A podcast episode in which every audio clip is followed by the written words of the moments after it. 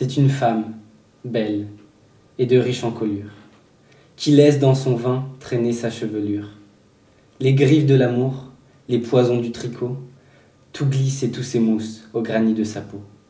Elle rit à la mort et nargue la débauche. Ces monstres, dont la main qui toujours gratte et fauche dans ses jeux destructeurs, a pourtant respecté de ce corps ferme et droit la rude majesté. Elle marche en déesse et repose en sultane. Elle a dans le plaisir la foi mahométane. Et dans ses bras ouverts, que remplissent ses seins, elle appelle des yeux la race des humains. Elle croit, elle sait, cette vierge inféconde. Et ah.